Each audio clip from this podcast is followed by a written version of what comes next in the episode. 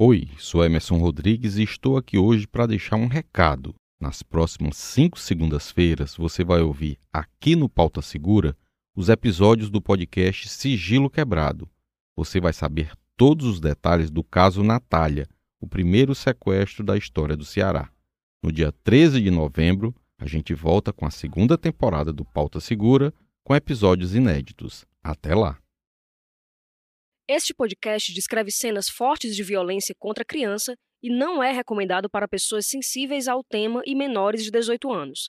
Os nomes citados neste programa foram retirados de processos judiciais e de matérias que saíram na imprensa. Direitos de resposta podem ser solicitados pelo e-mail sigiloquebrado@svm.com.br. O caso que vou tratar neste podcast aconteceu há mais de 30 anos. Para muitos ouvintes, o ano de 92 pode parecer distante. Por esse motivo, é necessário fazer um breve contexto sobre o que era notícia naquela época no Brasil, no mundo e no Ceará. No dia 1 de agosto de 1992, as notícias de destaque no Brasil falavam basicamente de política e esporte. No mundo político, o assunto do momento era o fim da CPI do PC Farias, o tesoureiro da campanha de Collor é acusado de desvio de dinheiro do governo para pagar as contas pessoais do presidente. A agonia de Fernando Collor de Mello era evidente. Primeiro presidente eleito no Brasil depois de 21 anos de ditadura militar, ele tentava impedir a instauração do processo de impeachment. No início foi uma denúncia de tráfico de influência. No fim foi um documento duro e contundente contra o presidente da República. A CPI do caso PC Farias levou a todo o país um relatório que demorou cinco horas e meia para ser lido. Os documentos apresentados hoje pela Comissão Parlamentar de Inquérito apontam as ligações do presidente Collor e de sua família com o chamado esquema PC. O esforço de Collor para não cair ele, que foi eleito como um caçador de marajás, foi em vão. O processo de impeachment foi aprovado e o ex-presidente renunciou ao cargo meses depois. No que diz respeito ao esporte, não se falava em outra coisa que não fossem as Olimpíadas de Barcelona. A prova mais importante do dia 1 de agosto de 92 foi a final dos 100 metros rasos. A vitória foi do britânico Linford Christie. Já no Ceará, Naquele sábado, 1 de agosto de 92, o Diário do Nordeste também mostrou em suas páginas a situação difícil do governo Collor como destaque. Informou também sobre a participação de brasileiros nas Olimpíadas, mas foi uma nota pequena no canto superior da primeira página do Diário do Nordeste de 92 que me chamou a atenção. A chamada dizia o seguinte: Camusim inicia o sexto verão musical.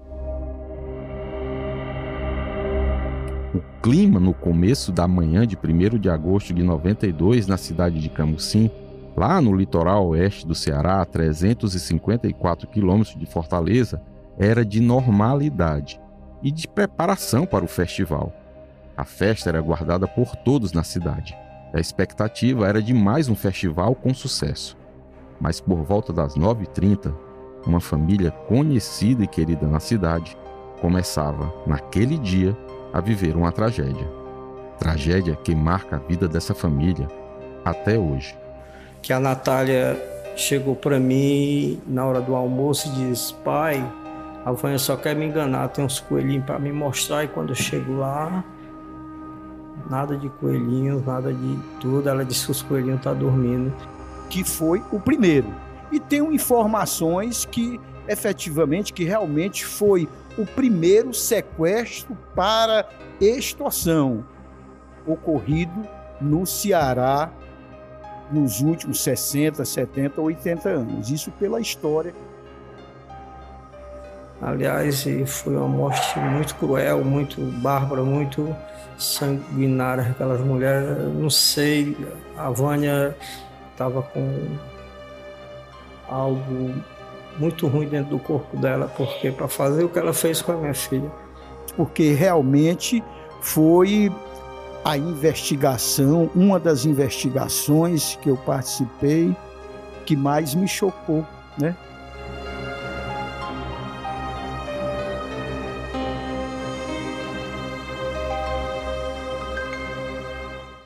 Eu sou Emerson Rodrigues e este é o Sigilo Quebrado, Caso Natália, Episódio 1 Coelhinhos da Morte.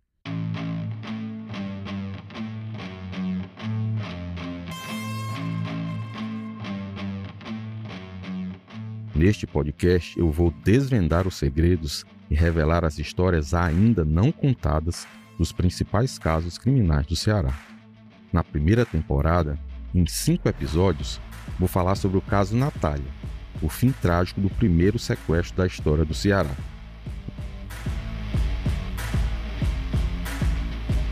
Vou mostrar os detalhes do drama da família da pequena Natália Albuquerque Lopes, de 6 anos, relembrar como ela foi sequestrada no dia 1 de agosto de 92. Vou mostrar também os rumos da investigação que culminou na prisão das acusadas, narrar trechos de documentos do processo e rever matérias publicadas no Diário do Nordeste sobre o caso, como uma manchete publicada na capa do jornal no dia 4 de agosto de 1992. Bandidos pedem resgate de 40 milhões de cruzeiros. Sequestro de criança abala o interior. Um sequestro abala o interior do Ceará.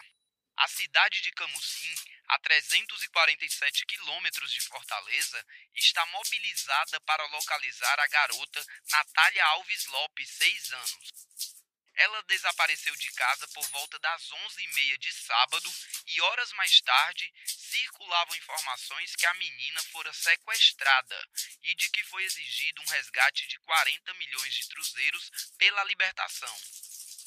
O pai de Natália é proprietário de um posto de gasolina e o avô, Alci Albuquerque, empresário lagosteiro e amigo de políticos da região. A família passou o fim de semana tentando contatar com os sequestradores sem querer a interferência da polícia e da imprensa. Do sequestrador da menina Natália Albuquerque Lopes, de 6 anos de idade. Ela foi sequestrada há cinco dias na cidade de Camusim. Os sequestradores já fizeram quatro contatos telefônicos. O primeiro foi ainda no sábado, os outros três no domingo. Os sequestradores pediram nesses telefonemas um resgate de 40 milhões de cruzeiros. O último telefonema foi às 18 horas e 58 minutos do domingo.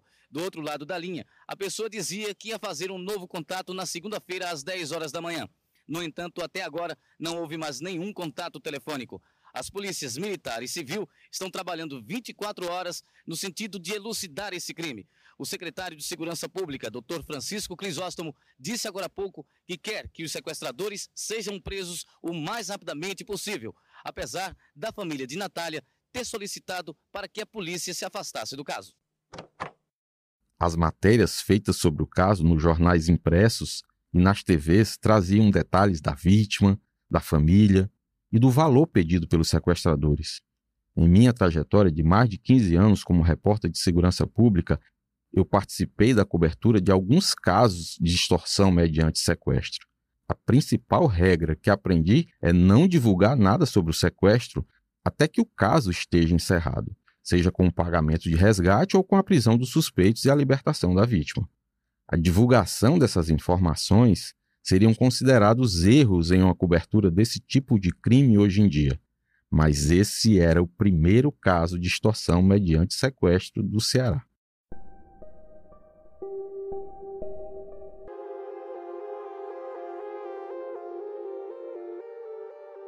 Passados 30 anos, distante de Camusim, eu começo a jornada para recontar essa história caminhando pelas ruas do bairro Jacarecanga, em Fortaleza. Ao descer do carro, a ansiedade de encontrar o pai da pequena Natália era grande. Foram meses de tentativa. Eu mandei mensagem pelas redes sociais, mandei por e-mail e nada. Eu já estava para desistir da entrevista, até que eu falei com uma colega de redação e ela tem parentes em Camusim. Por isso ela conseguiu o número dele. Eu mandei mensagem. O senhor José Siebra, o Zezinho Siebra, ou José Mota Lopes, como ele se apresentou, não gostou da ideia de dar entrevista. O homem simples, natural de Tapipoca, mas que viveu boa parte da vida em Camusim e mora em Fortaleza há 15 anos, Não queria mais falar sobre um assunto que lhe trazia tantas lembranças ruins, mas ele mudou de opinião e aceitou falar comigo. As mensagens pelo celular, combinando o horário e o local que a gente ia se encontrar, já antecipavam um nervosismo de minha parte. Esse nervosismo só aumentou quando eu cheguei na rua em que ele mora. Boa tarde. O senhor sabe onde é que mora o senhor Siebra?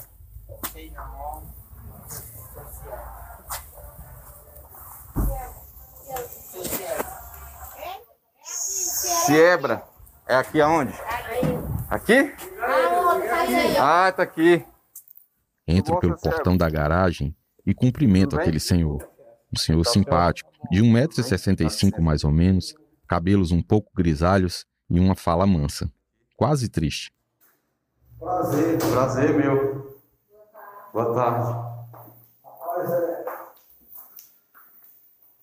É, é aquela de dizer, é, com alegria, mas é uma pena a gente se conhecer. É, se conhecer nesse, nesse- nessa nesse- circunstância. Nessas né? circunstâncias da, da vida, né? O caso ocorreu há mais de 30 anos, mas desde aquele ano, muita coisa mudou no mundo, no Ceará e também na vida do seu José. A garota foi sequestrada por três mulheres moradoras de Camusim, a Vânia Félix Ferreira, a irmã dela, Tânia Félix Ferreira, e a amiga das duas, a Luísa Souza Nascimento. A Vânia e a Tânia eram vizinhas do seu Zezinho. É impossível medir a dor que o pai sentiu. Mas antes de passar por momentos cheios de dor e tristeza, o seu Zezinho viveu momentos de muito amor e alegria. A gente vai voltar um pouco no tempo e ir para uma época saudosa, antes do nascimento da pequena Natália, quando a família era apenas um projeto na cabeça do seu Zezinho e da dona Verônica, a então mulher dele. Conheci a Verônica, é, muito jovem ela, namoramos por seis meses, uns oito meses, e estava numa festa com ela e uns amigos meus, aliás, um grande amigo meu, Assis, falecido, era do Banco do Brasil. Ele me emprestou o carro dele nessa festa. Eu pedi o carro dele, ele me pediu o carro dele. E ele, para que você quer meu carro? Eu disse assim, rapaz, eu vou fugir com a Verônica. E ele, tudo bem. Era muito meu amigo, ia muito a Parnaíba brincar com ele, tudo. E ele me emprestou o carro dele, uma Brasília amarela nova. E eu trouxe ela para Fortaleza, saí da, saí da festa do estadual por 12 e meia da noite, cheguei aqui umas 5 e meia da manhã. Fui para Carlos Vasconcelos. É, é, morava entre a Carlos Vasconcelos, a Santos Dumont e a, e a Heracto Graça. O casamento rápido, depois da fuga para Fortaleza, foi movido a paixão, amor e rendeu três filhos ao casal. Aí eu comecei minha vida com a Verônica. Vivia muito bem, ela gostava muito de mim, eu gostava muito dela e tivemos três filhos. A José Mota Lopes Filho, aí Natália de Albuquerque Lopes, o Francisco Alcineto de Albuquerque Neto. A minha vida com ela foi sempre uma vida boa, foi uma vida... é, a gente saía muito, saía para pra praia, saía às vezes para o- os barzinhos à noite para tomar cervejinha e tudo. Era, era uma vida boa.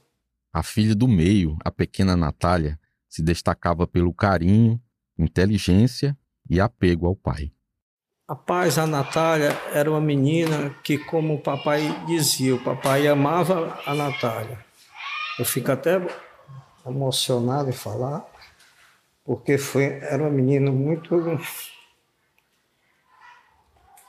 muito carinhosa. Era uma menina muito carinhosa, a Natália, e por onde ela passava, ela deixava aquela alegria. machuca, viu?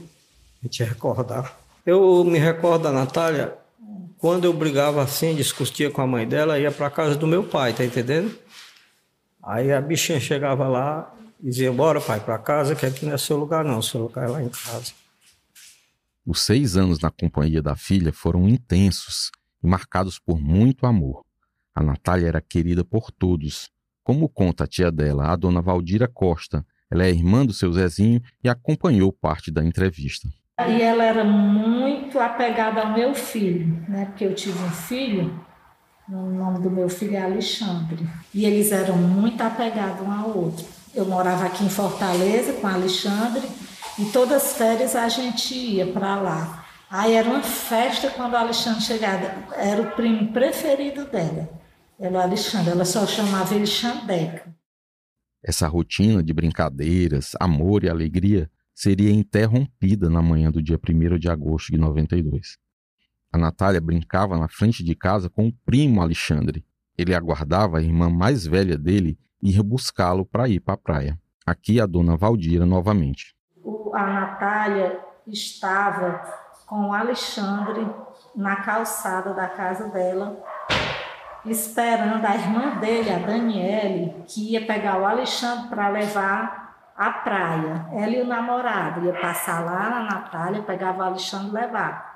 A Daniele passa e, e, e, leva, e quando a Daniele chama o Alexandre, o Alexandre chama a Natália. Vamos, Natália. Aí a Natália diz: Não, Alexandre, eu vou é com minha mãe, porque minha mãe está arrumando a casa e quando ela terminar de arrumar a casa, aí eu vou com ela. Quando o primo foi para a praia, a pequena Natália ficou sozinha na rua.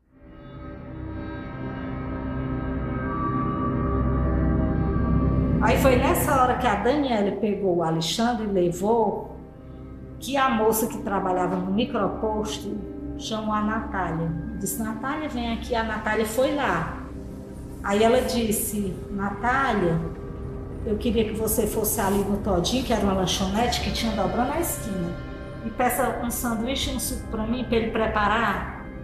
Aí a Natália foi. Quando a Natália passou em frente à casa delas, elas já estavam esperando a Natália. Natália aceitou o convite das vizinhas para ver e brincar com coelhinhos de pelúcia. Aqueles coelhinhos se transformariam em coelhinhos da morte. Apesar de a casa das sequestradoras serem coladas parede com parede com a casa dos pais de Natália, ninguém ouviu nada do que aconteceu na casa número 70, na rua General Sampaio, no centro de Camusim. Quando a família deu conta do sumiço da garota, seu Zezinho ainda não sabia de nada. Ele tinha chegado de viagem naquela manhã de sábado. Eu tinha vindo para Fortaleza trazer peixe, tinha vindo até com o Zé Filho e um cunhado meu. E por volta das nove horas, quando eu cheguei em Camusim no sábado, às oito e meia para nove horas do dia, da manhã, eu deixei o Zé Filho lá, a Natália em dois está nos meus ouvidos a vozinha dela. Mãe, o pai chegou, mãe, o pai chegou, com a maior alegria do mundo. Eu não desci do carro, meu filho desceu e eu continuei fui lá para o frigorífico, que eu trabalhava com pescado e tinha tirar um resto de peixe e uma moto do meu cunhado que eu tinha também estava levando em cima da carroceria do carro que ele trouxe para cá para Fortaleza para fazer uma revisão. E Daí eu não tive mais contato com a Natália. Fui para a firma de pesca, de lá, da firma de pesca, fui para o posto de combustível que o papai tinha, posto de gasolina. Nervosa com o sumiço da filha, a mãe Verônica procurou a criança inicialmente em locais onde Natália costumava brincar. Ela foi na casa de parentes e, sem notícias do paradeiro da filha, ligou para o marido por volta das 10 e meia, 11 horas, por aí, eu recebi um telefonema lá no posto. Quando eu fui atender, era a dona Verônica, a saudosa Verônica. A mãe de Natália, a saudosa Verônica, como seu Zezinho conta, morreu em 2021. Ligando para mim. Zezinho, por amor de Deus. Que é, mulher? Diga. A Natália desapareceu. Tá com uma hora que eu procuro a bichinha e eu não, tenho mais onde ir, não. Já fui em todas as casas do teu pai, de todas as vizinhanças, toda parte, e não encontrei a Natália. Aí eu, nesse momento, eu só fui dizer, eu vou já para aí. Aí eu não suportei, baixei a cabeça e comecei a chorar. Eu, minha filha não está mais viva. senhor sentiu alguma coisa nessa hora? Já imaginei, minha filha não está bem não. Assim, quando eu fui vim para Fortaleza deixar o pescado, Minha filha chorou muito porque eu não trouxe ela na noite. Eu não trouxe ela para Fortaleza e ela disse que era a única vez que queria ir para Fortaleza comigo. Que se não fosse naquela noite, que eu só queria trazer o Zé, ela nunca mais queria vir, nem vinha mais. Aí eu botei aquilo na cabeça que minha filha não estava mais entre nós. Mesmo assim, levantei a cabeça e peguei o carro e fui para casa e cheguei em casa chorando e tal. Peguei a mulher, minhas irmãs e fui para delegacia da queixa e fui para Rádio, Rádio União. Quando eu ia voltando da Rádio União, a Vânia se agarra comigo e diz: Zezinho, tem fé em Deus que a Natália vai aparecer. No caminho de volta da rádio, um encontro que poderia ser considerado normal, apesar da tragédia que abalava a família Siebra. Mas não era. Seu Zezinho lembra ainda hoje das feições no rosto da mulher responsável por causar os piores momentos da vida dele. Um rosto avermelhado, os olhos muito vermelhos, cabelo dourado assim, já assanhado ela. Ela e a irmã dela, a Tânia andava com ela também. E eu também não dei muito atenção a ela, não. Tava a cabeça meio barulhada, não dei muita atenção a ela, não, mas fiquei com aquilo encucado. Poxa, por que essa menina disse que minha filha vai aparecer. O caso era tratado como um desaparecimento até aquele momento. Não havia pedido de resgate e todos na cidade ajudaram na busca inicial por Natália. Em depoimento, o então comissário de polícia da cidade, José Ribamar de Aguiar, disse que o pai da menina chegou aflito na delegacia e registrou a queixa. A polícia iniciou as buscas imediatamente pelos arredores da cidade e na região de Praia. A confirmação do sequestro só aconteceria horas depois do desaparecimento. Por volta de umas três horas da tarde, surgiu um telefonema lá na casa do meu sogro, do Alci, Francisco Alci, que morava de fonte ao posto. Aí ele veio correndo lá para onde eu estava para o posto e disse: Cadê o teu pai? Cadê teu pai? Zezinho, Zezinho. Foi um sequestro, foi um sequestro, sequestraram a Natália ligaram agora para mim e dizer que eu me preparasse que e teu pai se preparasse, tu se preparasse que é um sequestro e que ficasse numa a de vocês, ficasse na nossa, não abrisse o jogo para ninguém, nem para a polícia, nem para ninguém, porque senão nós mataremos a menina. E a gente ficou na nossa, esperando pelo novo telefonema. Mas no telefonema ela ameaçaram muito. Dizia que a menina chorava muito, dizia que a menina queria muito a mãe chorava muito pelo pai e que, que se preparasse que, que se não arranjasse o dinheiro matava a menina. Voltaram a, a, ligar no domingo e disseram que era 40 mil reais, milhões de reais na época, a cédula e era muito dinheiro, era dinheiro como se fosse para comprar, como se fosse hoje, três Hilux. Na verdade, eram 40 milhões de cruzeiros, a moeda vigente em 92. Quando a busca para arranjar o dinheiro começou, todos tinham esperança de que Natália estivesse viva, menos o seu Zezinho. O único que não acreditava que a Natália estava viva também não, não alarmava, porque era muito sofrimento, mas nunca passou da minha cabeça que Natália está bem. No próximo episódio. Como foi feita a investigação policial, a prisão das três mulheres e a localização da pequena Natália.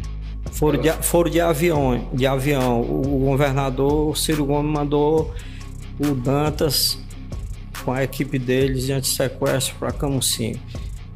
E eles entraram lá na casa do Alci sem ninguém esperar pelo muro de trás da casa do Alci. Pularam o muro. Imediatamente nós nos deslocamos para o Camusim apenas com, com, com as vestimentas, com as roupas do corpo. Eu e mais três policiais. Lá nos juntamos à equipe do delegado Herbert Aqui, no Sigilo Quebrado, caso Natália.